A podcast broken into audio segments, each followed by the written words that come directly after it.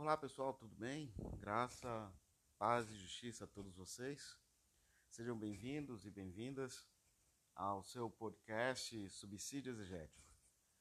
Aqui quem fala é o reverendo Cláudio da Chaga Soares e tenho a alegria de compartilhar com vocês uma proposta de abordagem sobre o texto que servirá é, como texto base aos sermões e estudos bíblicos no final de semana nas comunidades que seguem o lecionário comum revisado. Bom, pessoal, para o próximo domingo, que é o sexto domingo do tempo comum, o lecionário comum revisado propõe os seguintes textos. Para a leitura do Antigo Testamento ou leitura da Bíblia hebraica, temos o texto de Jeremias 17, 5 a 10. O salmo é o salmo primeiro. As cartas eh, gerais ou paulinas, temos o texto de 1 Coríntios 15, 12 a 20. E o evangelho do dia encontra-se em Lucas 6, 17 a 26.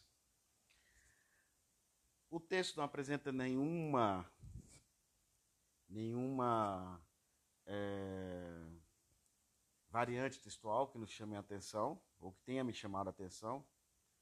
Por isso já entraremos direto na nossa perícope de Lucas 6, 17 a 26. Antes, uma informação. O nosso texto faz parte de um livreto maior, que nós chamamos de O Sermão da Planície, que compreende os versículos 17 até os versículos 49 do capítulo 6. Diferentemente de Mateus, que fala de um sermão da montanha, e o sermão da montanha virou como se fosse uma, um manual para o discipulado da comunidade matiana, em Lucas, é, o Jesus de Lucas não fala numa montanha. Se a montanha é um símbolo forte para a tradição rabínica e hebraica da entrega das palavras dadas a Moisés no deserto, na montanha, no monte santo, então lá em Mateus há uma correlação, um paralelismo é, entre Lucas e Moisés no que diz respeito de que a ênfase de que os ensinamentos de Jesus não vieram para superar os ensinamentos de Moisés, não é isso.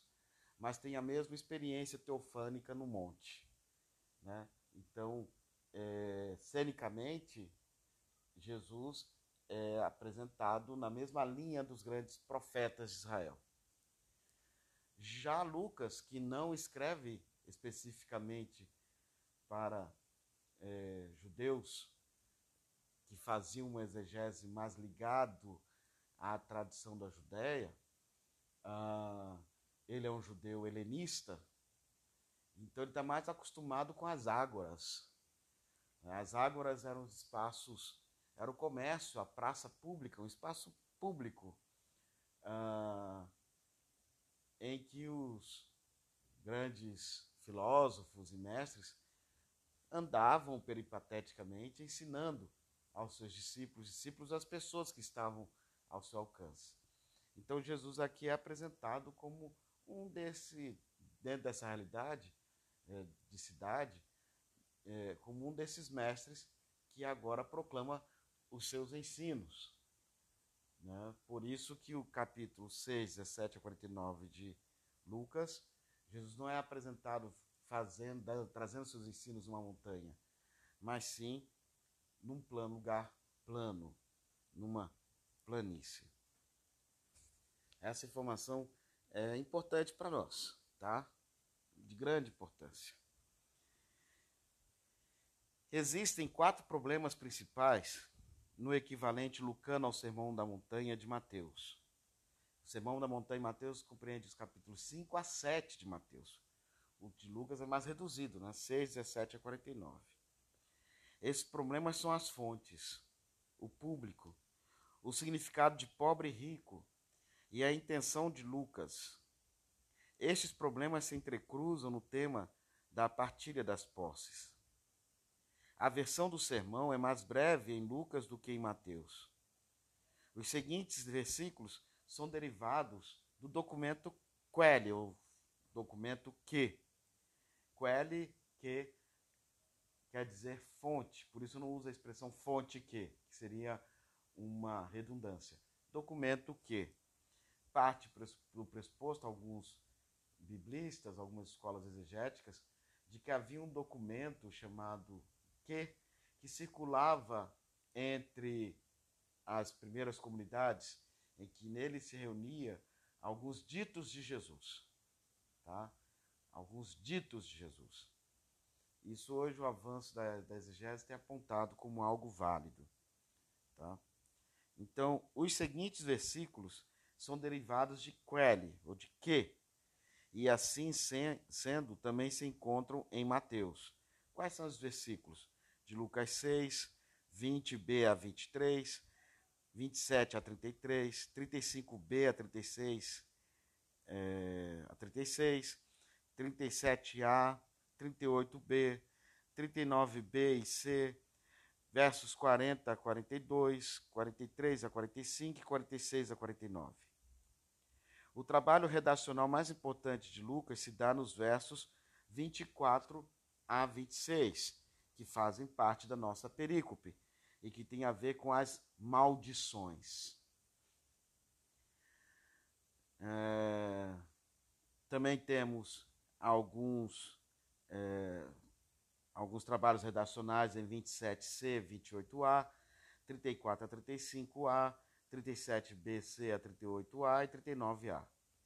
Tá?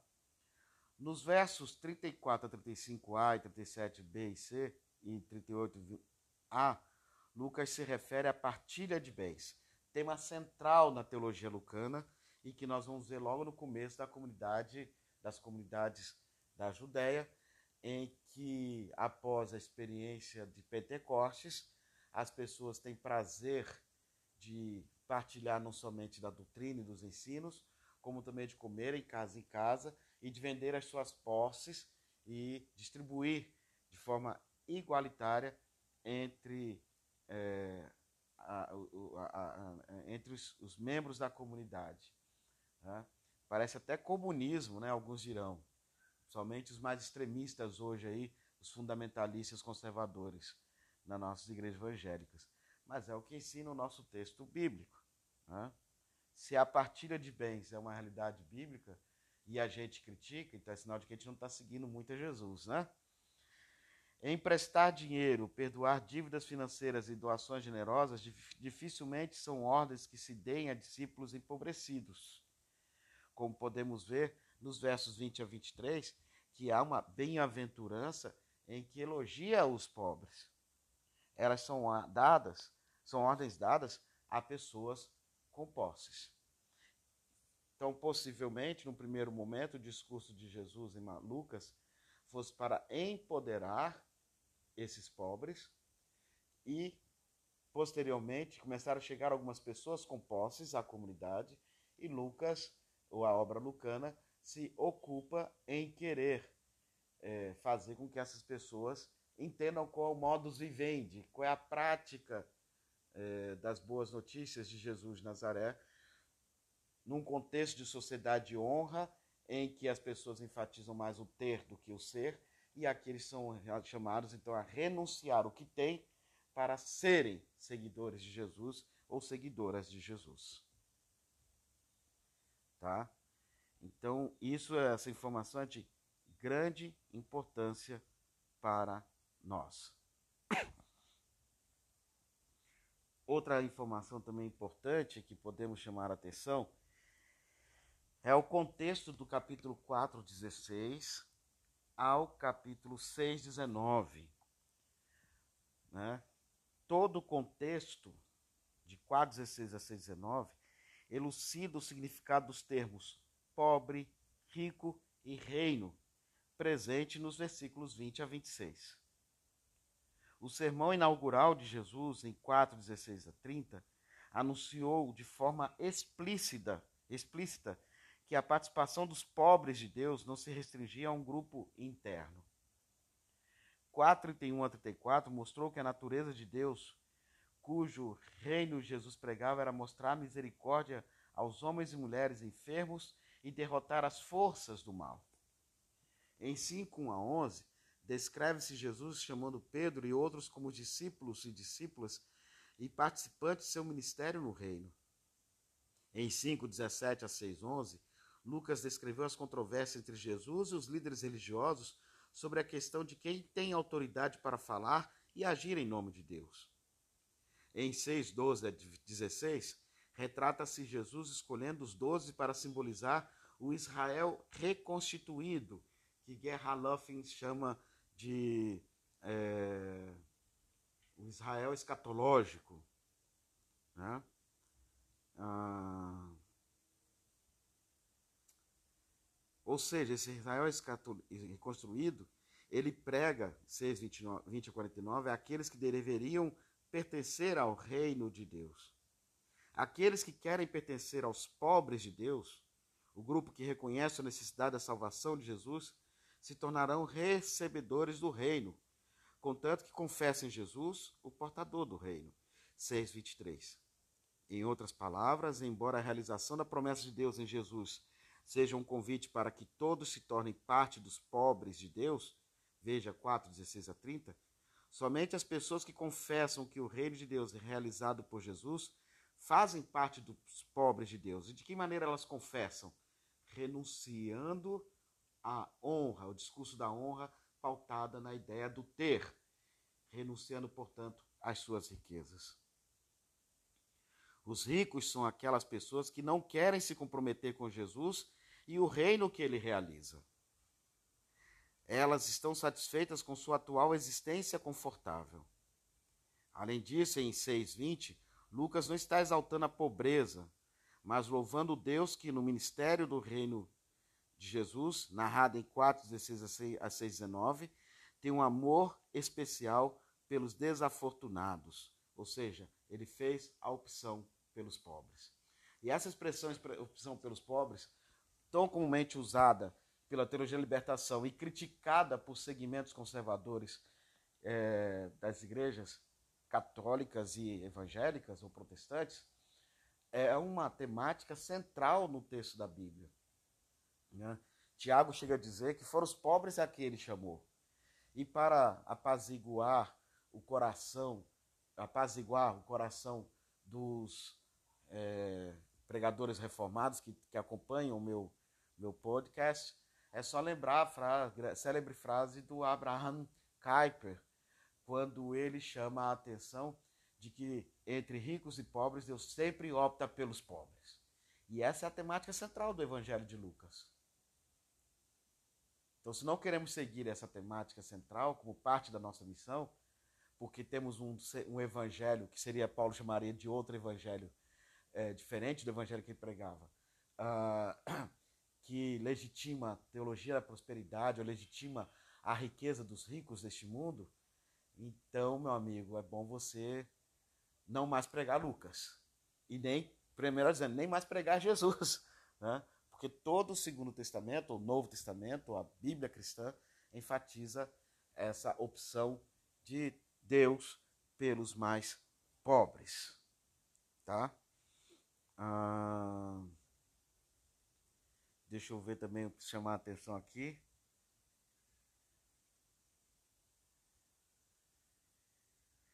Outra também questão que aparece já no verso 20 de Lucas. Eu vou ler aqui o verso 20 do capítulo 6 e que nos chama a atenção. Fala assim: Kai autos e paras tus ophthalmus autu, estus macetas autu elegen né? Quero compreender essa primeira parte, a parte A. E ele, tendo erguido os olhos, os seus olhos, para os discípulos dele, dizia. Tem a ver com a questão quem são esses discípulos de Jesus. É amplamente aceito que, embora Lucas deixe explícito no versículo, na parte A, do verso 20, que Jesus está falando a seus discípulos, ele não está se dirigindo a estes mesmos discípulos em 6,24. Né? Pois dificilmente eles seriam ricos. Tá? O Jesus lucano deve estar se dirigindo a pessoas ricas que não estão presentes para ouvir seu sermão. Mas, como alertou Plummer décadas atrás, não temos o direito de supor que não estivessem presentes pessoas a quem este sermão fosse aplicável. Lucas nos diz que estava presente. Quem estava presente? É só olharmos os versículos 17 e 19 do capítulo 6 de Lucas, os quais fazem referência a uma grande multidão presente. Veja 27a. Vos digo a vós que me escutais. Em 7.1 diz que Jesus proferiu as palavras de 6, 20, 20 a 49 ao povo. Né? O biblista Flender explicou corretamente a fácil movimentação de Jesus entre os discípulos, de 6, 20a, e o povo, 6, 17, 19, versos 27 e 7, capítulo, capítulo 7, 1. Assim, a divisão entre o povo e os discípulos não é definitiva. O discipulado deve ser constantemente renovado pela audição e resposta à palavra de Jesus. É o que nós podemos observar em Lucas 12, em que se faz uma distinção comparável entre o povo e os discípulos. Nos versos 47 e 49, tanto os discípulos quanto o povo serão desafiados a responder às palavras de Jesus. Portanto, os versículos 24 a 26 dirigem-se aos futuros discípulos cristãos abastados. E nos versículos 34 a 35, A, 37b e c e 38a, aconselha-se a emprestar, perdoar dívidas e doar sem hesitação.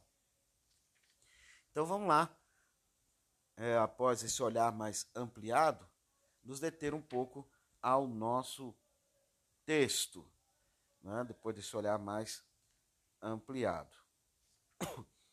Então vamos lá, deixa eu pegar aqui. Vamos ver os versículos. É... Deixa eu me situar.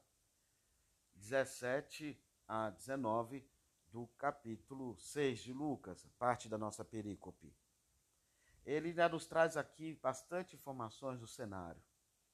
Fala que Jesus faz seu, seu discurso num lugar plano. E este sumário, né, dos versículos 17 e 19, descreve uma cena que contrasta com os episódios de conflito da sessão precedente, em Lucas 5, 17 a 6, 11. Com efeito, essa grande multidão, que inclui até estrangeiros da região de Síria e Sidônia, está presente não para avaliar, mas sim para acolher o ministério de Jesus. A ênfase está dada pelo abrangente poder de cura de Jesus. Curava a todos, diz o texto, que indica a eficácia de sua missão contra as diferentes faces do mal. Então vamos ler esse texto. Eu vou ler, fazer a leitura em grego e depois uh, uma tradução provisória. Kai katabas metalton este epitopu pedinu kai hoklos polis maceton autu, kai plestos politu lau apopas estes iudaias, kai Jerusalem, kai tes paraliu, tiro, kai sidonus. Hoi elton acusai autu, kai iatenai apotonoson auton. Kai hoi enorhilumenoi apop pneumaton acatarton eterapeuanto. Kai pes ho oclos exceptum haptestai autu, hoti dinamis para autu exergeto, é, perdão, exergeto, kai iato pantas. Né? Várias vezes aparece a expressão Iatros ou Iato, seus cognôminos, né? suas formas, é, é, seus desenvolvimentos, cura, etc, etc, etc. E descendo com eles, parou sobre um lugar plano.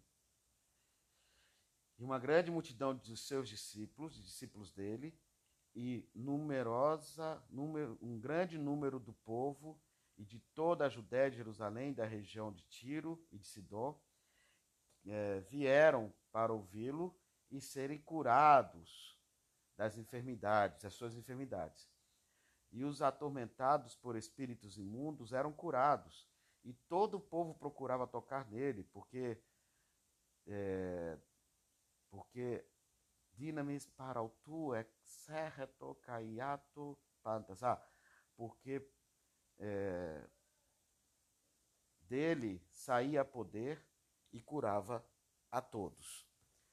O Bruce Melina e o Richard Hubbard, em seu comentário Evangelhos Sinóticos, comentário à luz das ciências sociais, nos chama a atenção sobre a qual a intenção desse desse sumário, né?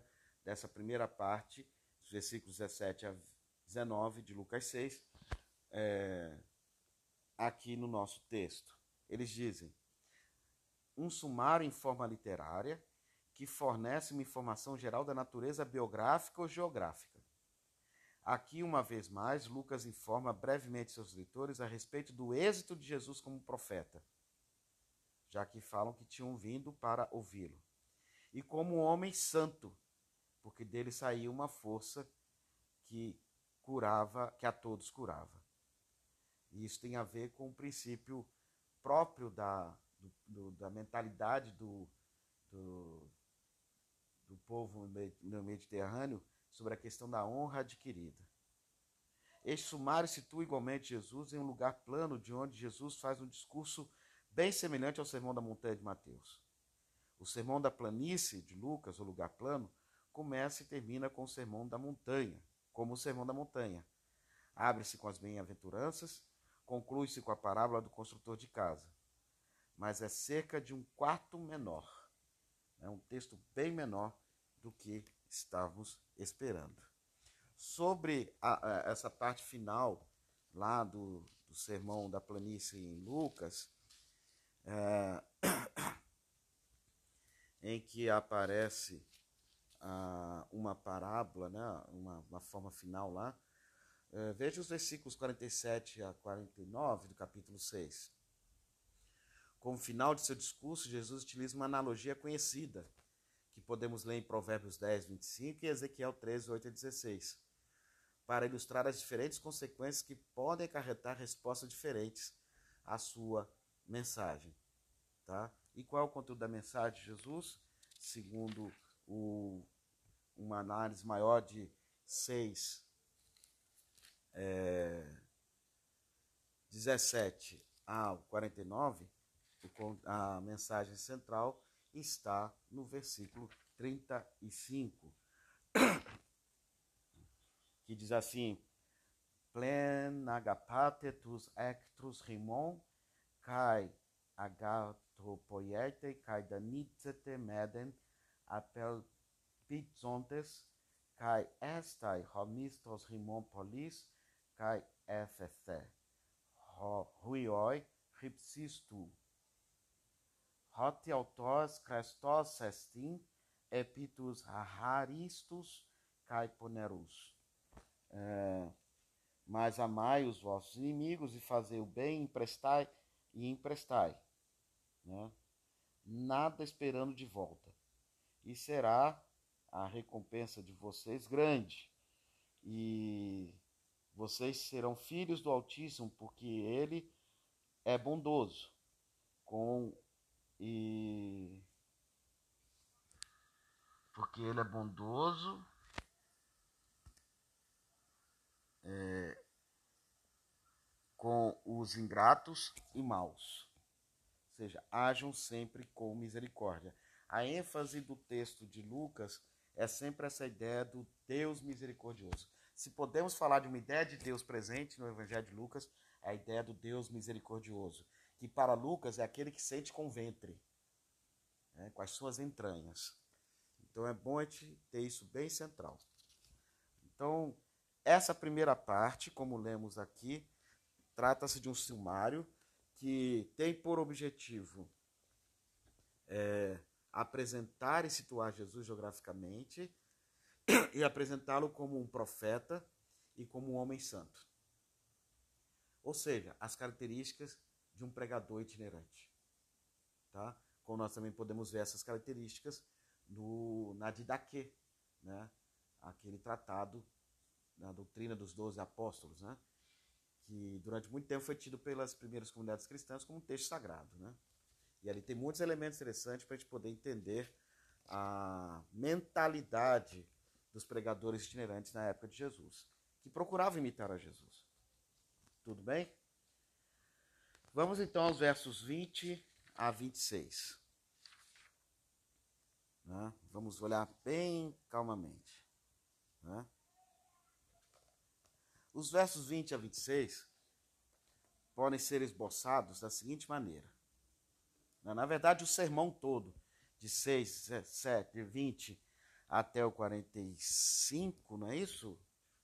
Deixa eu só ver aqui até onde vai mesmo nosso, nosso é, sermão da, da, da planície em Lucas. Só para confirmar, porque às vezes me foge a, a memória, né, gente? Ah, até o 49, perdoe-me. Até o 49. 6, 20 a 49.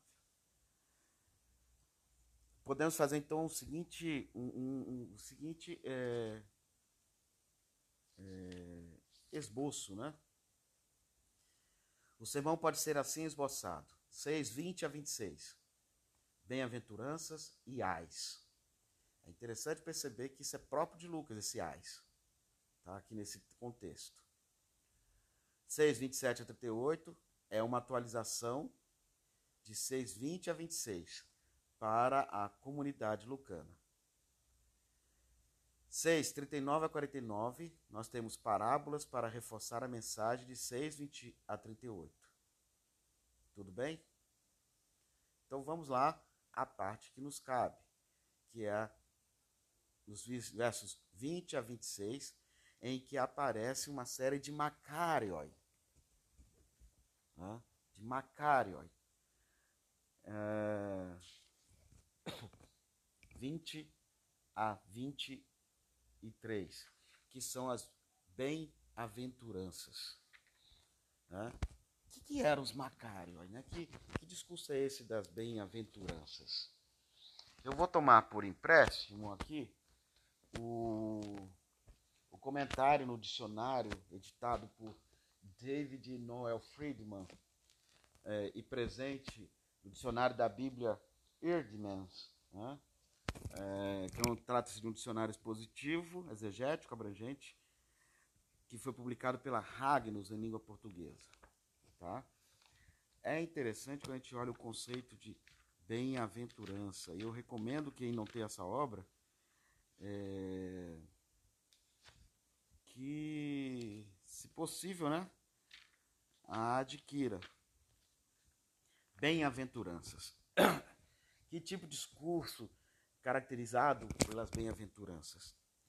É uma forma literária melhor conhecida pelas nove afirmações bem-aventurados, que dão início ao Sermão do Monte, em Mateus 5, 3 a 12, e quatro no Sermão de Lucas, no lugar plano, registrado em Lucas 6, 20 a 23. Tem a ver então com a nossa perícope.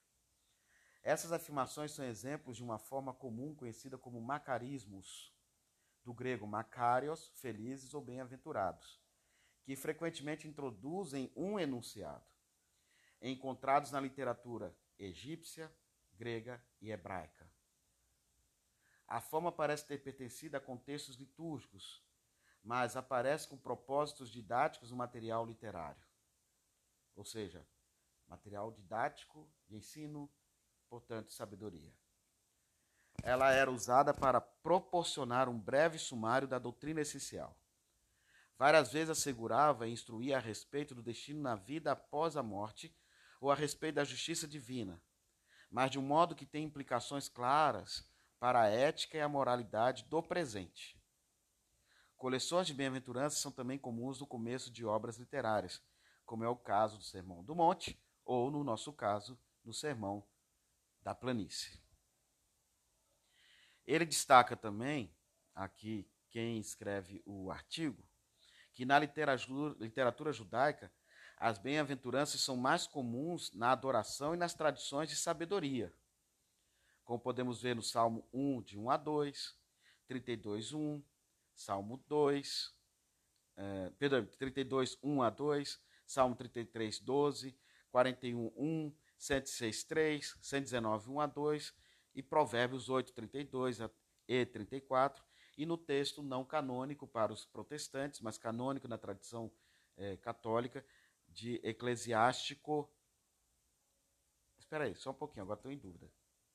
Aqui não é Eclesiástico, não, perdão, presente nossos cânones, Eclesiastes 10, 17.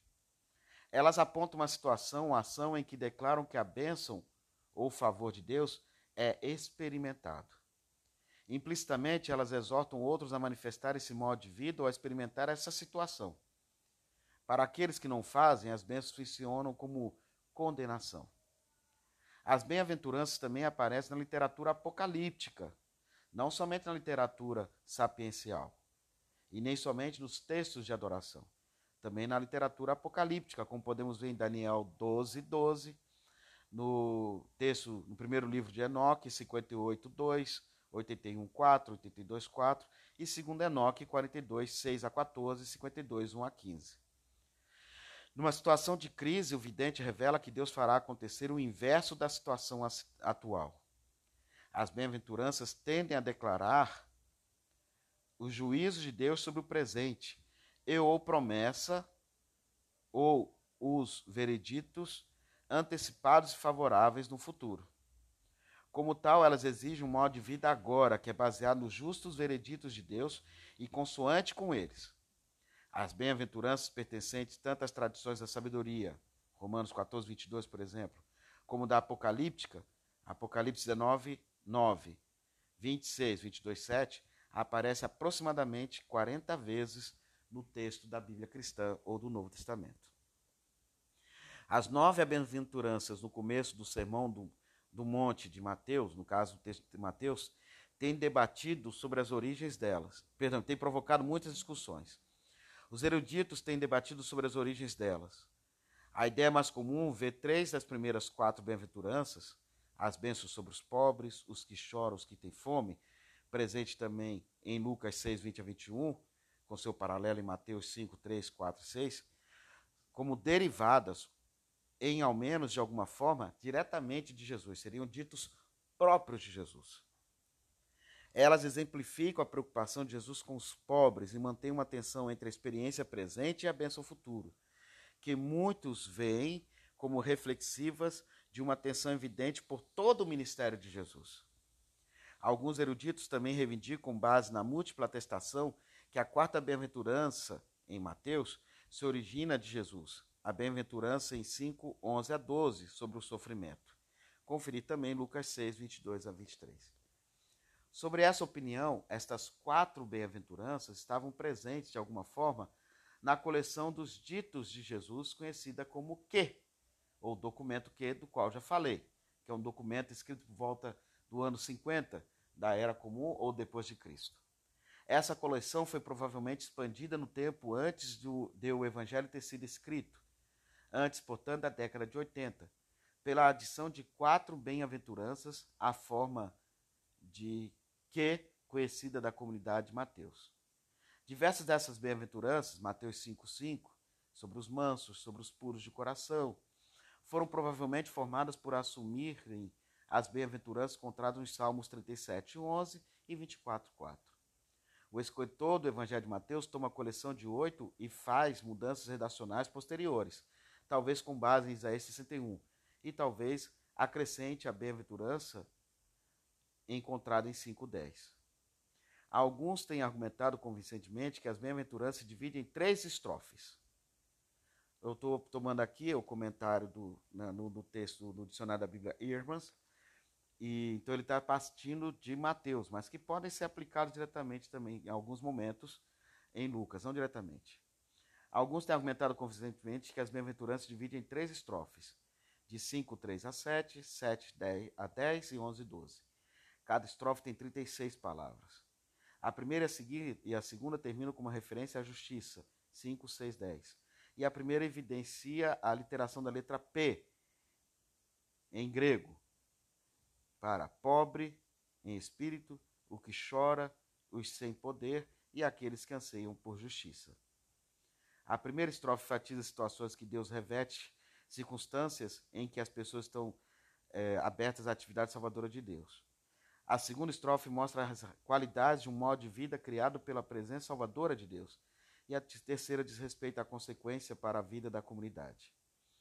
No nosso caso, aplicado para Lucas, né, podemos dizer que as três é, primeiras bem-aventuranças, aquelas que são, é, perdão, as bênçãos sobre os pobres, os que choram, os que têm fome, marcadamente presente em Lucas 6, 21, que é o texto propriamente de Jesus, essas diz respeito à sua comunidade lucana. A comunidade lucana, a comunidade dos primeiros cristãos a quem Lucas se refere. Mas, diferentemente de, de Mateus, Lucas vai acrescentar uns ditos de maldição. Ai. Retoricamente falando, é, bem-aventuranças são elogios também. E o ai são palavrões. São palavras muito agressivas no grego antigo.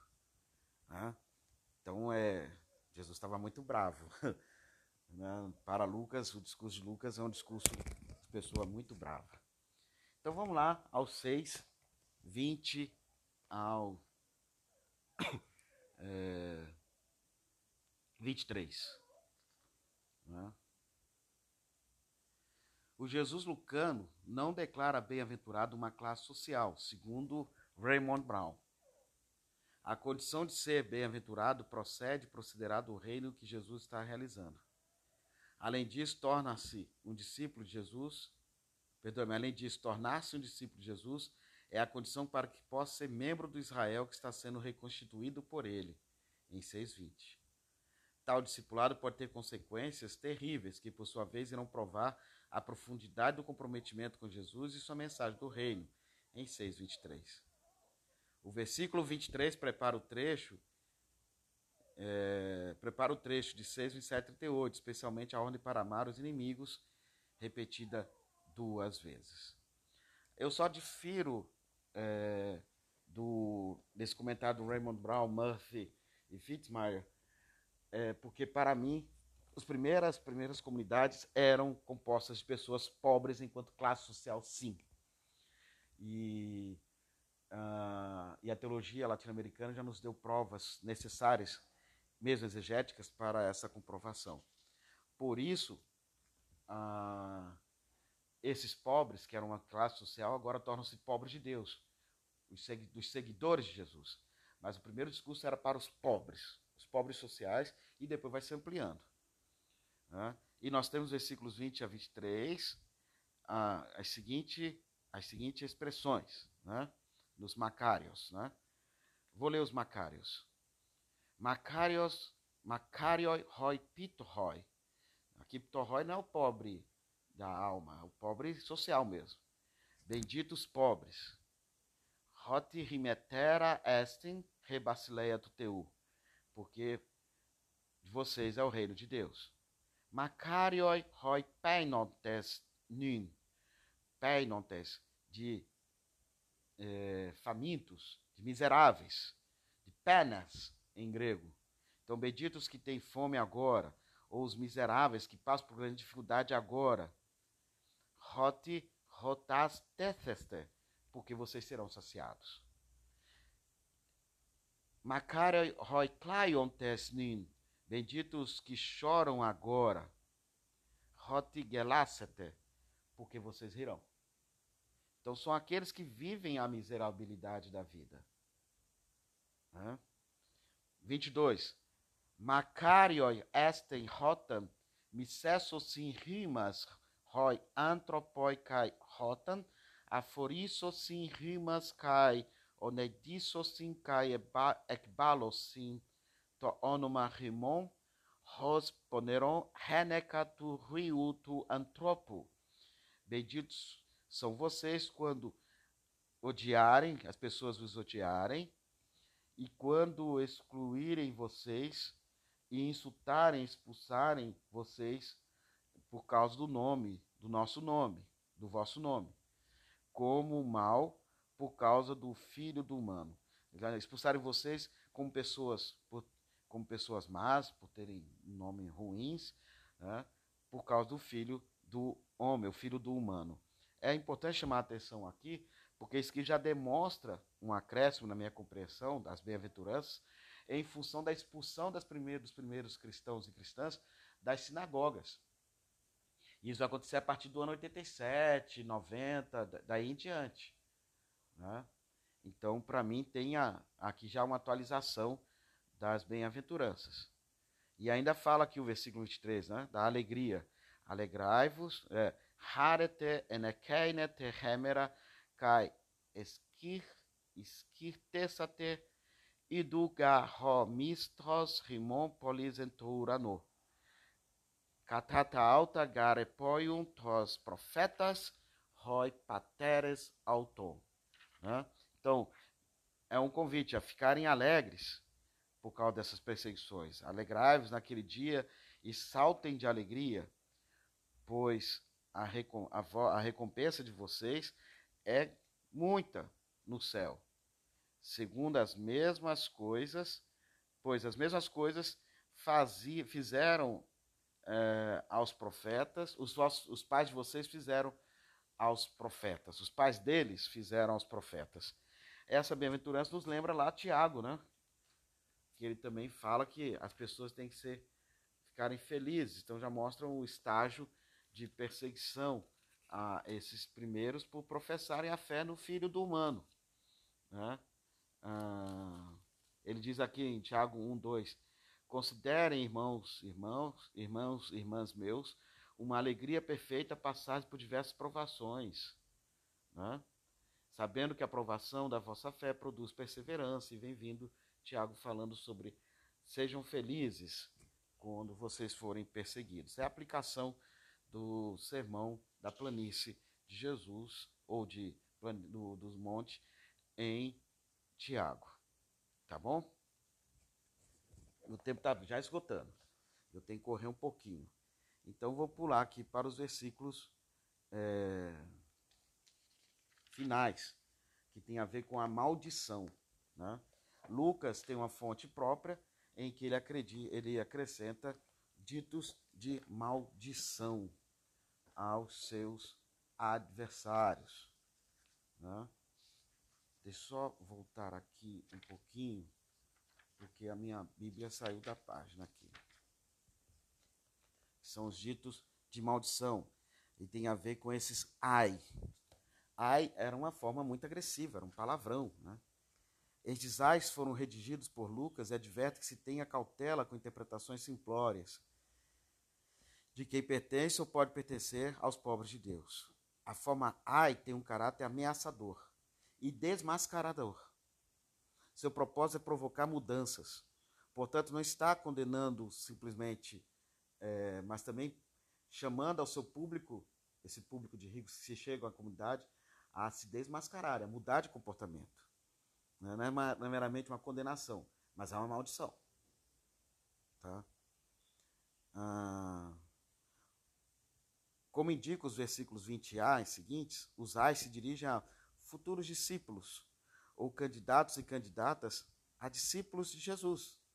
Mas as pessoas que estão chegando têm posses elas não são alertadas é, simplesmente, mas elas são é, colocadas, é desmascarada nelas a ideia da honra, do discurso da honra do ter. E fala que aqui na comunidade, isso não conta mais o ter. Por isso, essas pessoas são alertadas que a riqueza, o estômago cheio de alimentos refinados, tempos de desocupação e status sociais são coisas efêmeras quando comparadas com o seguimento de Jesus e sua mensagem do reino. Por isso, para Lucas, ele ensinará isso em 34 a 35a, do capítulo 6. Em 37b, e 38a, os que têm posses, ou seja, os ricos, só poderão se tornar membros dos pobres de Deus se compartilharem suas posses com os necessitados e abandonarem a lógica do ter e da honra, presente no contexto socioeconômico da Palestina no tempo de Jesus. Olha que diz aqui esse comentário do Melina e Harbath, já citado aqui, que é o, o trata-se do seu Evangelhos Sinóticos. Nesse contexto cultural, bem-aventurado significaria quão honorável, Em contrapartida, ai de vós tem o sentido de quão desavergonhado. As duas metades da passagem, bênçãos e ais, traçam um contraste entre os fracos, honoráveis, e os fortes, desavergonhados, e são endereçados a cada um a seu turno. As bem-aventuranças de Lucas são afirmações que consolam e apoiam os socialmente desfavorecidos, não atitudes a serem adquiridas pelos membros do grupo de Jesus. O ostracismo social, no versículo 22, é sempre o destino dos pobres nas sociedades agrárias. Lucas dá a entender que o ostracismo social pode tornar-se o destino dos ricos que se juntam aos grupos de Jesus, que incluem os pobres. Lucas conhece os terríveis custos envolvidos para os membros ricos do grupo de Jesus, mas é inflexível em sua exigência de que estes custos, custos sejam pagos. E aqui ele propõe a gente olhar outros comentários que ele faz a Lucas 8, 19, 14, 15 a 24. Então, gente, trata-se de um discurso central de Lucas, em que Lucas ele denuncia e desmascara a intenção daqueles que querem seguir a Jesus, mas mantendo as suas benesses de riquinhos ou de pessoas eh, comprometidas com a sociedade do ter e da meritocracia. Lucas é incisivo em sua crítica e diz que o único caminho para as pessoas se tornarem discípulas de Jesus e participarem, portanto, da comunidade dos pobres, que é essa acho que é uma nomenclatura que Lucas traz para o seu evangelho, é consiste em abandonar a sua riqueza e viverem da misericórdia, da compaixão. É isso que vale para ser discípulo e discípula de Jesus. Valeu, pessoal. Até a próxima. Espero que tenham gostado do comentário desse, desse domingo. Tchau, tchau. Até a próxima.